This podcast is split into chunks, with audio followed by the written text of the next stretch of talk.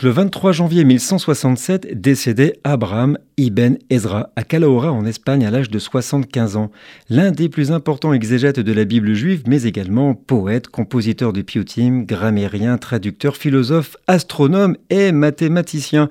Il est né à Tudela en Espagne en 1092. Véritable génie spirituel, il est reconnu par ses pairs comme autorité rabbinique majeure. Ses commentaires sont un mélange d'explications les plus claires et d'allusions à de profonds mystères. Il a passé la première moitié de sa vie dans différentes villes de la partie arabe de l'Espagne.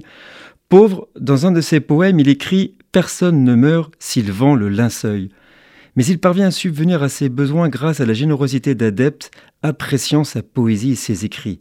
Il a voyagé en Afrique, en Égypte et en Terre Sainte, où il a appris des sages de Tzfat la Kabbale. Finalement, il retournera en Italie pour y écrire ses principaux commentaires ainsi que des livres sur la grammaire et la philosophie juive. En Provence, il est reçu avec beaucoup d'honneur, où deux grandes lignées se sont rencontrées, les séfarades d'Espagne et les ashkénazes du nord de la France et de l'Allemagne. Nous sommes le 23 janvier.